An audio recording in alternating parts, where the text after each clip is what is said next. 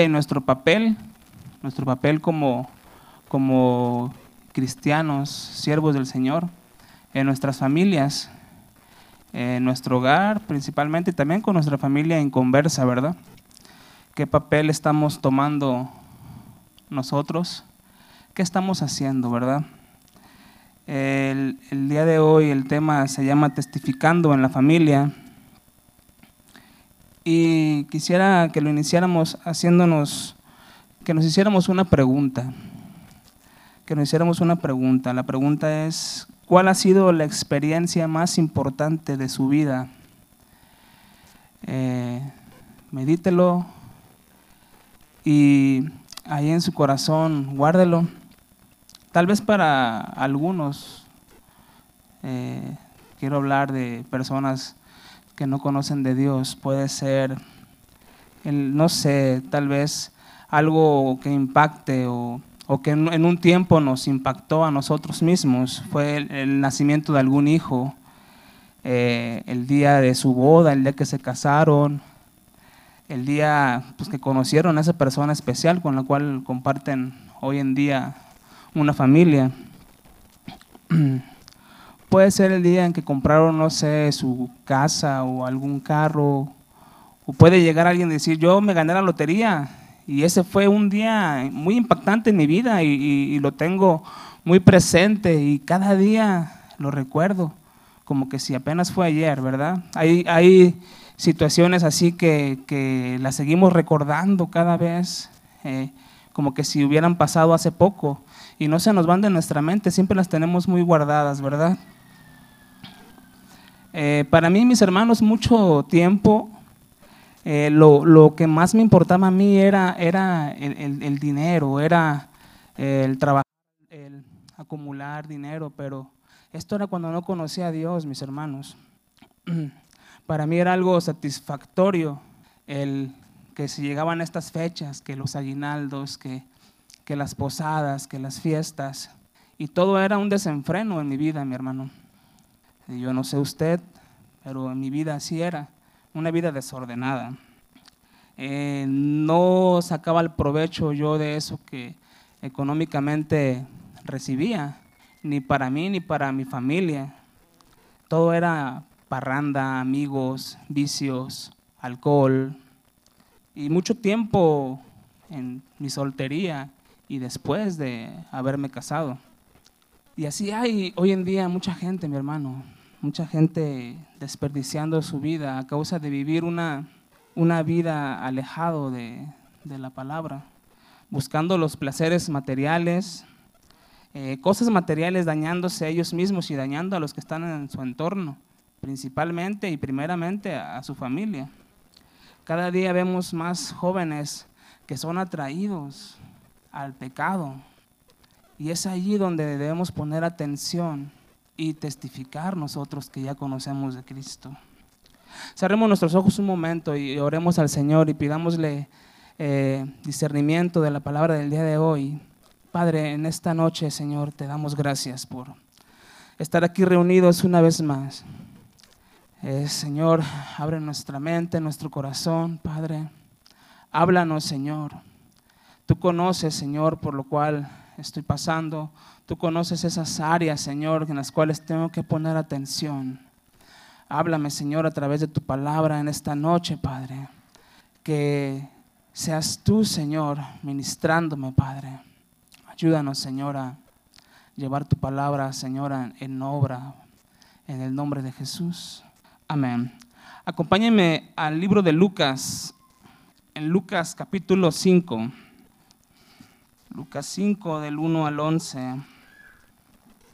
Cuando lo tenga, diga amén. Dice aquí la pesca milagrosa. Dice, aconteció que estando Jesús junto al lago de Genezaret, el gentío se agolpaba sobre él para oír la palabra de Dios. Y vio dos barcas que estaban cerca de la orilla del lago, y los pescadores, habiendo descendido de ellas, lavaban sus redes. Y entrando en una de aquellas barcas, la cual era de Simón, le rogó que le apartase de tierra un poco y sentándose enseñaba desde la barca a la multitud. Cuando terminó de hablar, dijo a Simón, ponga mar adentro y echad vuestras redes para pescar. Respondiendo Simón le dijo, Maestro, toda la noche hemos estado trabajando y nada hemos pescado, mas en tu palabra echaré la red.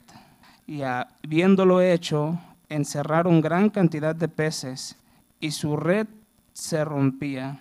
Entonces hicieron señas a los compañeros que estaban en la otra barca para que viniesen a ayudarles. Y vinieron y llenaron ambas barcas de tal manera que se hundían. Viendo esto, Simón Pedro cayó de rodillas ante Jesús, diciendo, Apártate de mí, Señor, porque soy hombre pecador porque por la pesca que habían hecho el temor se había apoderado de él y de todos los que estaban con él. Y asimismo de Jacobo y Juan, hijos de Zebedeo, que eran compañeros de Simón. Pero Jesús dijo a Simón, no temas, desde ahora serás pescador de hombres. Y cuando trajeron a tierra las barcas, dejándolo todo, le siguieron. Dice al final, dejándolo todo, le siguieron. Aquí vemos, mis hermanos, que para estos pescadores el haber conocido a Jesús fue un acontecimiento que marcó sus vidas y de ese día en adelante dejaron todo para seguirle. Eh, me atrevo a decir que tal vez fue lo más importante y lo que más agradecieron a Dios por el resto de sus vidas, el haber conocido al Señor Jesús, que Él los hubiera elegido a ellos. Amén independientemente de, lo impactante que ha de haber sido que, hayan llenado sus barcas de peces, que le siguieron porque entendieron que Jesús era el Hijo de Dios y no por lo que pudieran obtener de Él, ya sea materialmente o físicamente de Él, sino porque por medio de Él tendrían vida eterna. Comieron con Él, durmieron cerca de Él. Eh, durante su ministerio en la tierra, Jesús se rodeó de muchas personas a las cuales impactó su vida, les cambió la vida por completo. A muchos les sanó y a otros hasta les revivió de estar ya muertos. Eh, me imagino cómo ha de haber sido la vida de, la hija de Jairo, de, de Lázaro y de sus familias. Imaginen haber presenciado tales milagros como lo fue regresarles a la vida. Todos estos acontecimientos, como les menciono, debieron haber marcado la vida de miles de personas en esa época. Todas ellas pudieron ver lo que Jesús hacía por los enfermos. Hacía muchísimos milagros, daba vista a los ciegos, hacía caminar a los paralíticos, sanaba a los leprosos. Y muchos de ellos le seguían, familiares de ellos, yo me imagino, no sé, que sanaron un familiar mío, que le regresara la vida. Era algo impactante para mí, mucho más para la persona a la cual fue el milagro. Dios mismo, mis hermanos, estaba caminando entre nosotros. Imaginen qué impresionante, ¿verdad? Haber vivido en esa época y convivir personalmente con Jesús. Qué maravilloso. Poder estar al lado del Salvador.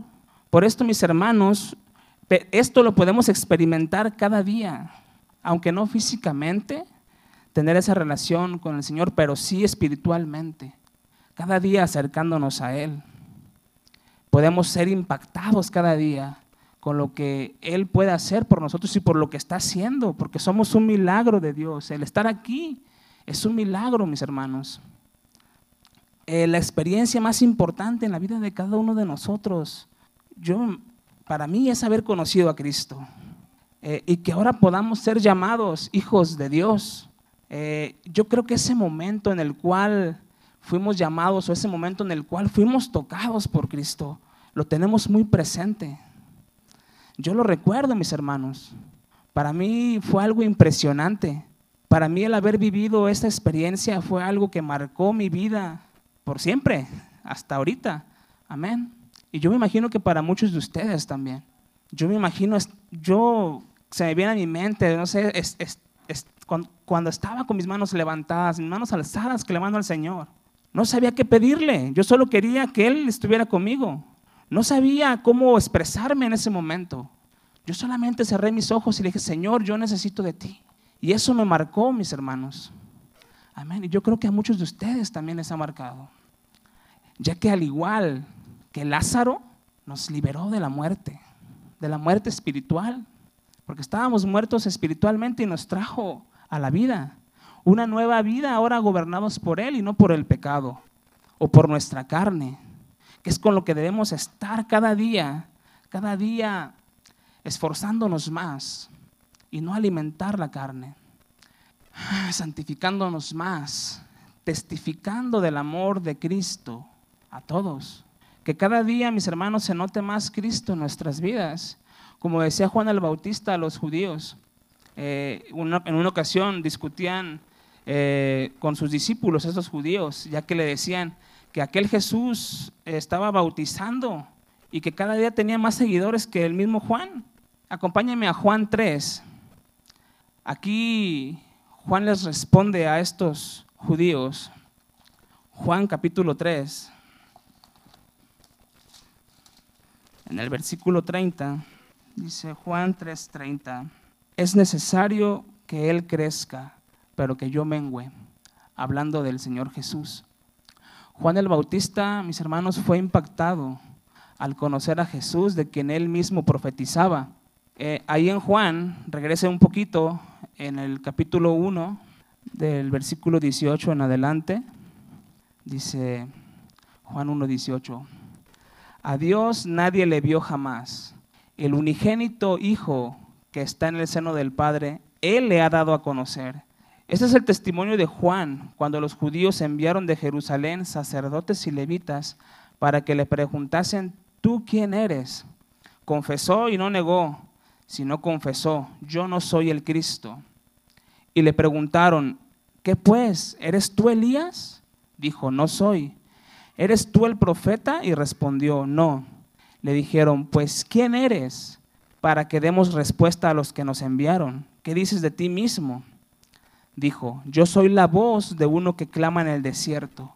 Enderezad el camino del Señor, como dijo el profeta Isaías. Y los que habían sido enviados eran de los fariseos y le preguntaron y le dijeron, ¿por qué pues bautizas si tú no eres el Cristo, ni Elías, ni el profeta? Juan les respondió diciendo, yo bautizo con agua, mas en medio de vosotros está uno a quien vosotros no conocéis. Este es el que viene después de mí, el que es antes de mí, del cual yo no soy digno de desatar la correa del calzado. Juan entendía su lugar en el ministerio que él tenía, mis hermanos, y que había alguien mayor que él. Él solo era un servidor y testificaba de Cristo en todo lugar. Este es el tema principal del día de hoy, mis hermanos, que testifiquemos de Cristo en todo lugar. Esta enseñanza la, necesitamos tener presente, ya que puede llegar a suceder, mis hermanos, que nos llegue a ganar la vanagloria y nos sintamos más que los demás. Aquí Juan reconocía su, posición, su posición. Él tenía muchos seguidores, muchos seguidores, pero él reconocía que había uno mayor que él. Amén. Recordemos que los dones y habilidades que tenemos son para el servicio a Dios y debemos ejercerlo humildemente, haciéndolo todo para el Señor. Cuando se hace todo para el Señor, mis hermanos, eh, el Señor nos respalda y nos da sus fuerzas y gracia para, para hacer las cosas, ya sea como administradores en un lugar, en nuestro trabajo, eh, o en el ministerio que tenga usted en la iglesia, o en lo que sea que usted realice, mi hermano, si lo hace para el Señor, Él le respaldará. Si usted quiere testificar a la gente de Cristo, el Señor le respalda. Es solo necesario dejarse guiar y, por Él y vivir en obediencia.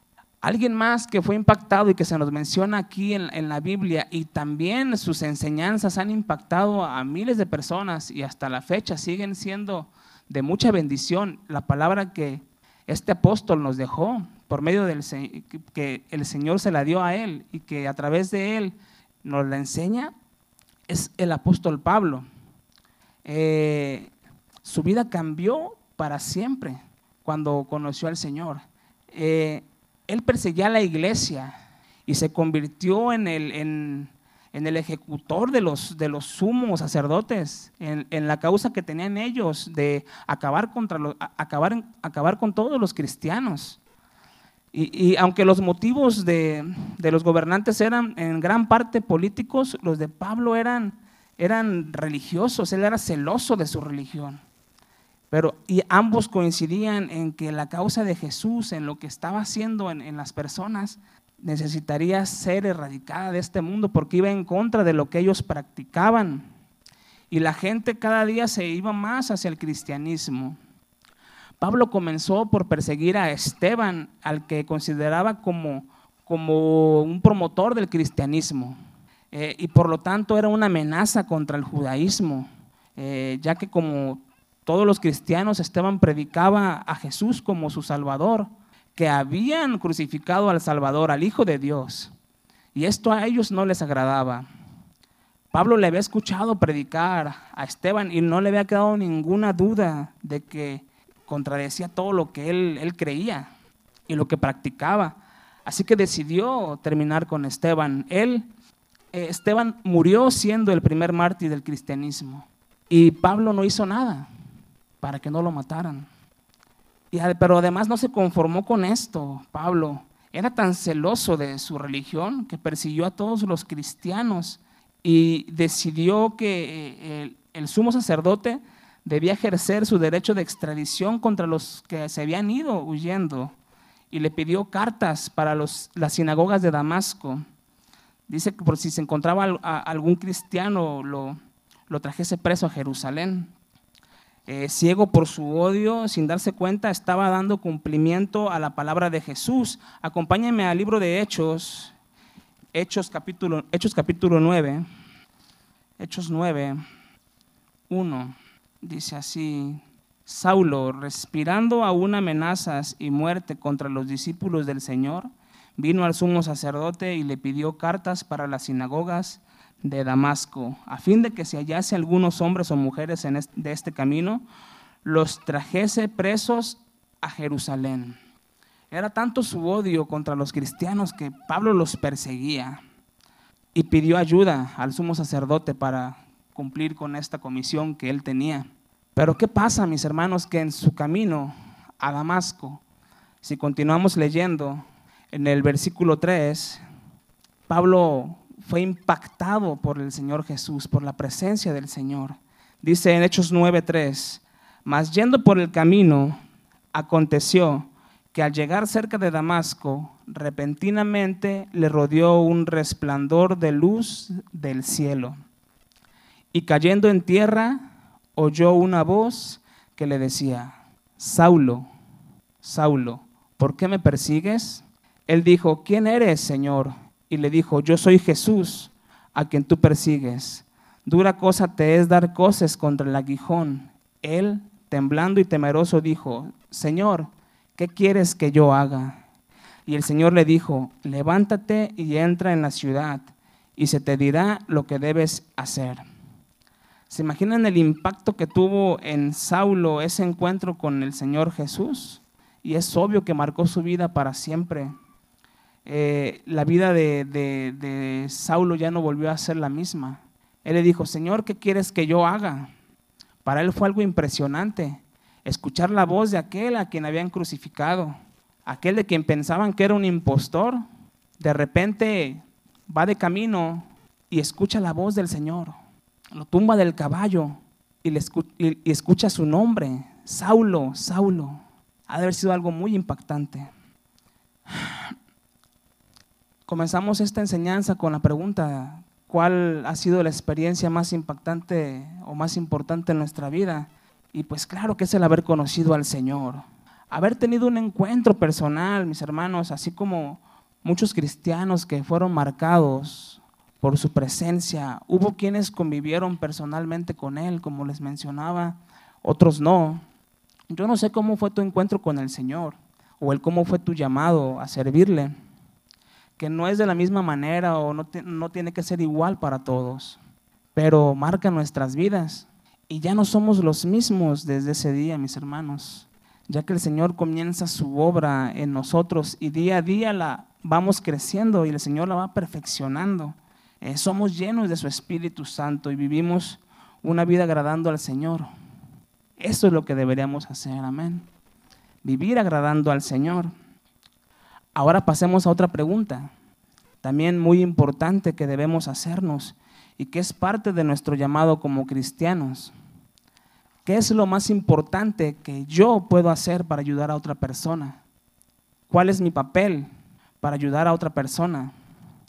Podría ser darle de comer, darle algo de ropa, no sé, en estos tiempos, una persona que vive en la calle, imagine, llega usted con un suéter, un cobertor, pues le agradece demasiado, ¿no? De esta manera estaremos actuando como verdaderos hijos de Dios, ¿verdad? Y todo esto a Dios le agrada, que seamos amables.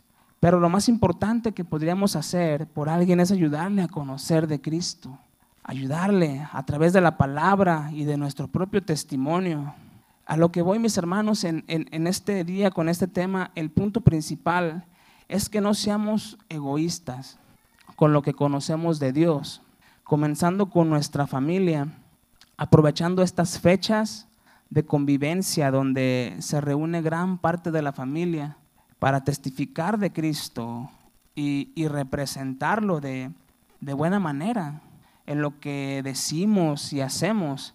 Recordemos que Pablo después de, de, su conversión, a Pablo Jesús le indica a través de Ananías cuál iba a ser su misión, como vemos en Hechos 9:15. Acompáñame a Hechos 9, dice Hechos 9:15 instrumento escogido me es este, para llevar mi nombre en presencia de los gentiles y de reyes y de los hijos de Israel. Y Pablo comenzó a cumplirlo inmediatamente en Damasco, ahí donde se encontraba. Adelantito en el versículo 20, dice, enseguida predicaba a Cristo en las sinagogas, diciendo que éste era el Hijo de Dios, a quienes habían crucificado. Pablo en el momento en el cual recibe el llamado del Señor, en ese mismo momento ahí donde se encontraba, empezó a testificar. El llamamiento a testificar de Jesús, mis hermanos, eh, va siempre de la mano de la conversión. Cuando somos convertidos al Señor, es que entra ese deseo por compartir ahora lo que tenemos nosotros, ese regalo tan grande que Dios nos da. ¿Por qué? Porque anteriormente sí conocíamos, mis hermanos, conocíamos del Señor, escuchábamos hablar de Él. Muchos asistíamos a ceremonias religiosas donde se hablaba de Jesús, se hablaba de lo que Él había hecho por nosotros, pero no lo entendíamos, no lo entendía, mi hermano. Ahora a la luz de su palabra, de las escrituras, es cuando nos damos cuenta la gran importancia que tiene y el gran impacto que tiene en la vida de cada una de las personas a las cuales empiezan a conocerle cómo les impacta su vida. Hasta el día de hoy es que puedo entender, podemos entender muchos de nosotros lo importante que es el que haya venido a esta tierra el Señor Jesús, que estas fechas solo las usábamos para fiestas. Y ese era el punto principal, Navidad, asociado, fiesta. Fiesta, parranda, desvelada, fogata toda la noche. Y el punto principal, lo olvidábamos, lo olvidaba, que era el Señor Jesús. Recordar su nacimiento. Adelantito en Primera de Corintios, acompáñame, a Primera de Corintios 9. Pablo esto lo entendía, mis hermanos, la gran responsabilidad que él tenía y también el privilegio. 9.16 dice así. Pues si anuncio el Evangelio, no tengo por qué gloriarme, porque me es impuesta necesidad. Y dice, y hay de mí si no anunciar el Evangelio. Eh, aunque no hayamos recibido un llamado tan específico, así como el que, el que recibió Pablo, hemos sido comisionados, mis hermanos, para ser testigos de Cristo y tenemos el privilegio y la responsabilidad, como les mencionaba, de representarle en la tierra y comunicar su mensaje al mundo, como lo dice en Segunda de Corintios. Acompáñenme en Segunda de Corintios. Segunda de Corintios 5, ahí adelantito. Segunda de Corintios 5, 20. Así que somos embajadores en nombre de Cristo, como si Dios rogase por medio de nosotros. Os rogamos en nombre de Cristo, reconciliaos con Dios. La nueva traducción viviente dice, así que somos embajadores de Cristo, Dios hace su llamado por medio de nosotros. Hablamos en nombre de Cristo cuando les rogamos, vuelvan a Dios. El trabajo de, de, un embajador, mis hermanos, es representar a alguien o a algo. Por lo tanto, el trabajo de un embajador de Cristo es la de representarlo en todo lo que decimos y hacemos. El apóstol Pablo fue un gran modelo para todos los que desean ser un embajador eficaz para Jesucristo. Él sirvió con humildad y compasión. Fielmente sirvió a Dios a pesar de la persecución y las pruebas que tuvo que soportar como consecuencia de la oposición a los líderes religiosos de aquel entonces. Tal vez en tu familia tú encuentres oposición y te ataquen por servirle a Cristo y por no participar en lo que ellos hacen, en lo que a Dios no le agrada. En medio de esa, de esa oposición, mis hermanos, necesitamos ser embajadores y dar testimonio de que Cristo es quien nos gobierna. Y muchas veces no se necesita estarlo pregonando con nuestra actitud, en cómo reaccionamos, mis hermanos, ante esos ataques, es como se va a reflejar el amor de Cristo en nosotros y a su vez hacia los demás. Nos compartió el pastor el domingo pasado, no dar bibliazos, sino hablar con amor de lo que Dios ha hecho en nuestras vidas, poder dar testimonio que Cristo vive, que Cristo vive en nosotros. Si antes respondías a los ataques con enojo, furioso, pagando mal con mal, pues ahora responde con amor. Recuerda que, eh, mi hermano, nosotros tenemos, tú tienes algo que, que a lo mejor tu familia inconversa no, no tiene. Bueno, no a lo mejor, no tiene, que es Cristo viviendo en ti.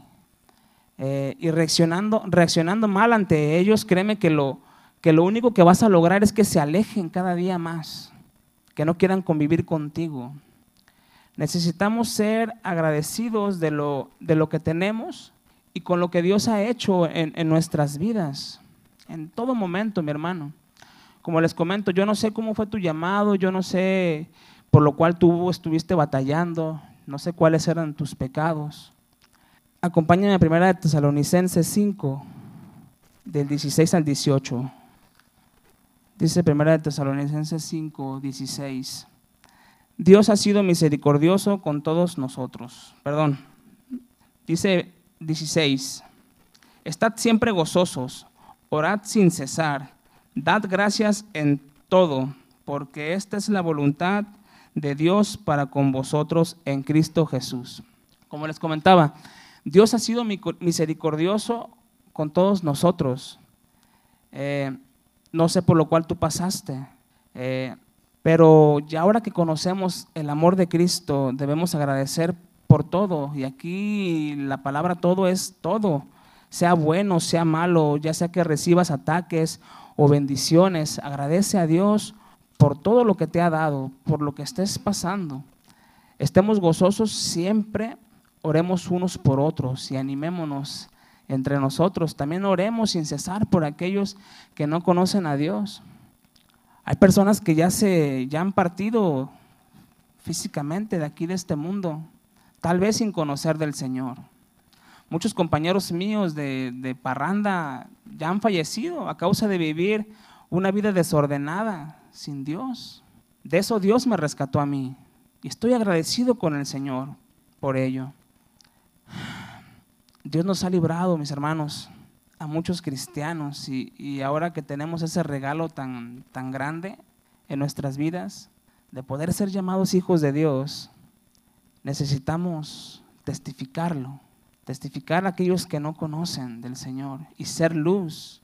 Y más en estas fechas, mis hermanos, que es cuando se reúne gran parte de la familia. Aprovechando el tiempo y cada ocasión para hablar y actuar como Jesús lo haría, con amor.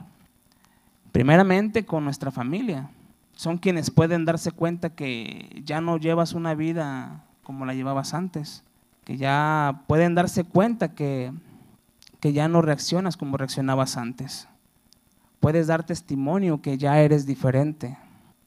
¿Y cómo puedes hacer esto, mi hermano? Si faltaste a alguien, si, a alguien le has faltado, pídele perdón. Si alguien te ha dañado, perdónale. Restaura esa relación que se había perdido. Aprovecha estos momentos donde se reúnen tus familiares y si hay algo que restaurar ahí en tu familia, pídele sabiduría al Señor para poder ser luz ahí en medio de todos ellos. Aprovecha el momento ese cuando te pregunten, ¿cómo puedes estar tan tranquilo a pesar de los problemas por los que estás pasando? ¿Cómo puedes estar tú tan confiado en que Dios va a suplir? Tal vez te quedaste sin empleo, pero tú confías en que Dios va a suplir para tus necesidades y para de tu familia. Y todo eso tú lo reflejas y la gente puede llegar, mi hermano, a, a verlo en ti. Puede notarlo y te puede cuestionar y preguntarte. Y ahí en ese momento testificamos el por qué podemos estar tranquilos, el por qué podemos estar confiados. Tal vez estás pasando por alguna enfermedad, algún malestar difícil.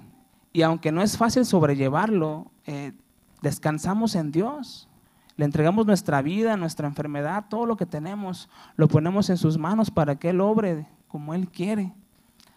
Reflejamos esa seguridad, mis hermanos, que tenemos en que todo obra para bien, todo lo que nos pasa en nuestra vida, todo obra para bien. No sé si te ha pasado que te, que te dicen, oye, ¿cómo puedes estar tan, tranquilo si, si veo que le batallas mucho, si veo que, que eres sola, que eres solo? ¿Cómo le haces? Ah, sabes que Dios suple. Confío en Dios que Él va a suplir. Aprovechemos ese momento para testificar el poder de Dios en la vida de los que confían en Él. Podemos testificar con la manera que, en la que convivimos con nuestras familias. ¿Cómo eran tus convivios en, en tu vida pasada? No lo sé. ¿Cómo eran las posadas en tu trabajo? ¿Cómo, era, ¿Cómo eras en tu escuela, en tu familia? ¿Cuál era el centro de los convivios? Como les mencionaba. Los míos eran alcohol, drogas, desveladas, parrandas, de días, faltar al trabajo. ¿Cómo celebrabas anteriormente la Navidad? ¿Era Cristo el centro de la, reunión? ¿O con qué motivos te reunías? ¿Eras tú quien organizaba? Mi papel, mi hermano, era llevar el alcohol. Yo muchos años trabajé en una empresa donde se elabora el tequila y esa era mi, mi función, llevar el alcohol a donde quiera que iba. Ah, ¿qué? Manuelito. Ah, él. Hey, tú consigues esto, tú consigues el otro.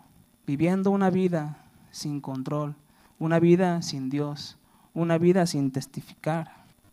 Como te menciono, yo no sé cómo era tu vida personal pasada, no sé de qué manera ofendías al Señor, pero lo que sí teníamos en común muchos es que estábamos alejados de su presencia, estábamos alejados del Señor.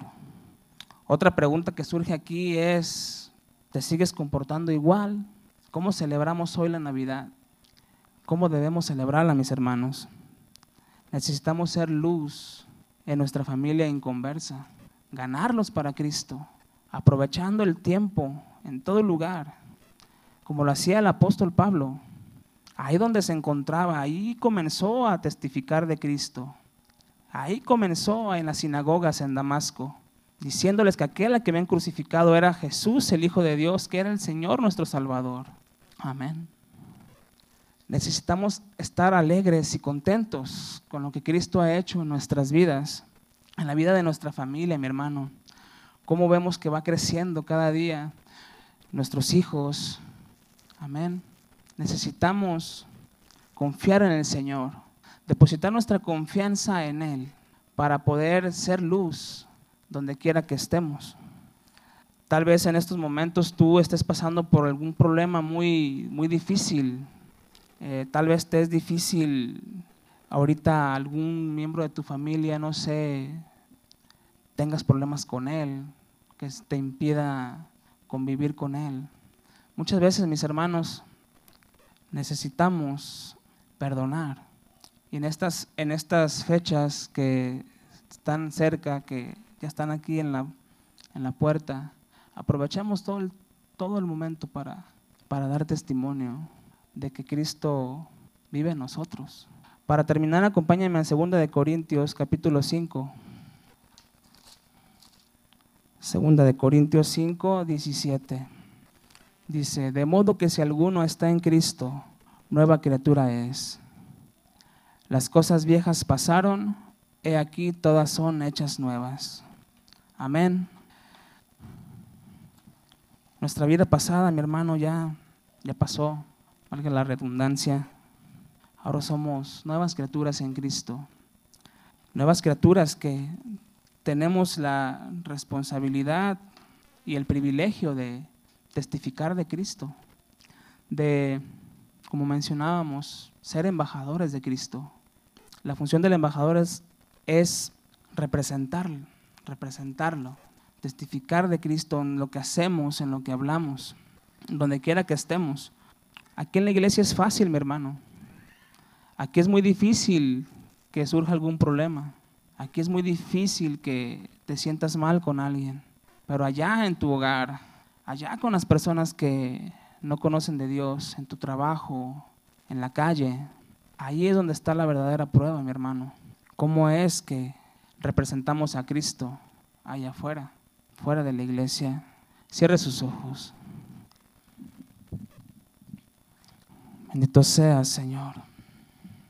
Gracias, Padre, por lo bueno y maravilloso que ha sido con cada uno de nosotros, Señor. Ahora que te conocemos, Padre, ahora que conocemos tu grandeza, sabemos que tú quieres, Señor, que prediquemos tu palabra. Que tú quieres, Señor, que actuemos con amor. Te rogamos, Señor, que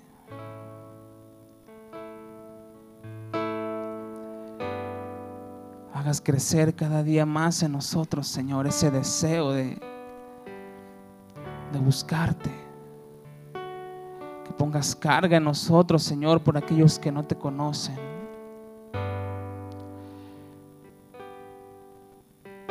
Que a través de nosotros y de tu palabra, Señor, se puede impactar la vida de alguien. Que sabemos que no es fácil, Señor. Que sabemos, Señor, que va a haber ataques.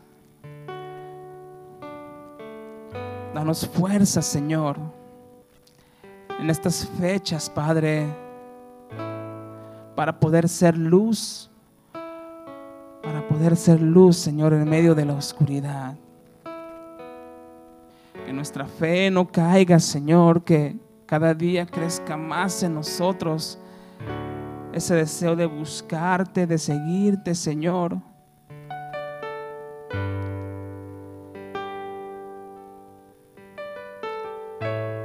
Cada día ser más como tú, Señor. Cada día, Señor, poder representarte como tú quieres, Señor. Quita todo eso que, que me estorba, Señor. Límpianos cada día, Padre. Que podamos ser un reflejo tuyo, Señor.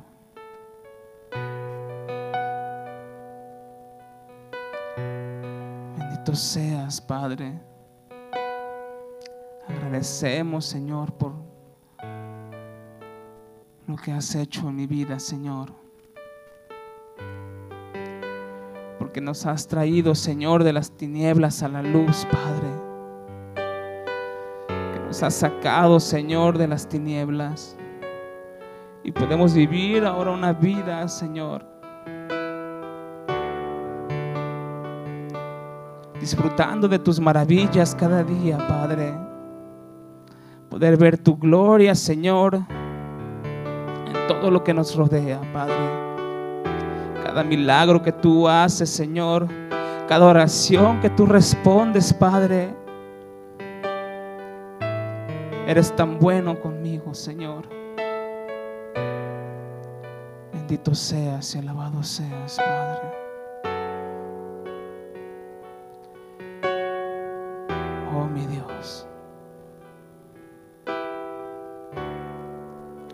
Día crezcas más en mí, Señor,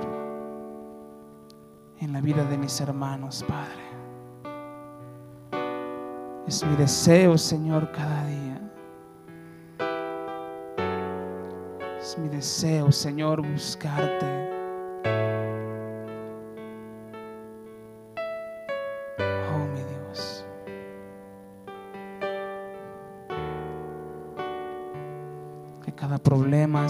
Que cada circunstancia en nuestras vidas.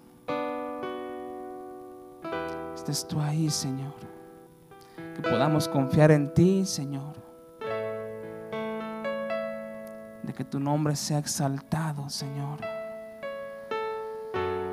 En medio de cada dificultad, Señor. Que aquellos que no te conocen puedan ver tu grandeza, Señor. Que aquellos que no te conocen se acerquen a ti, Padre.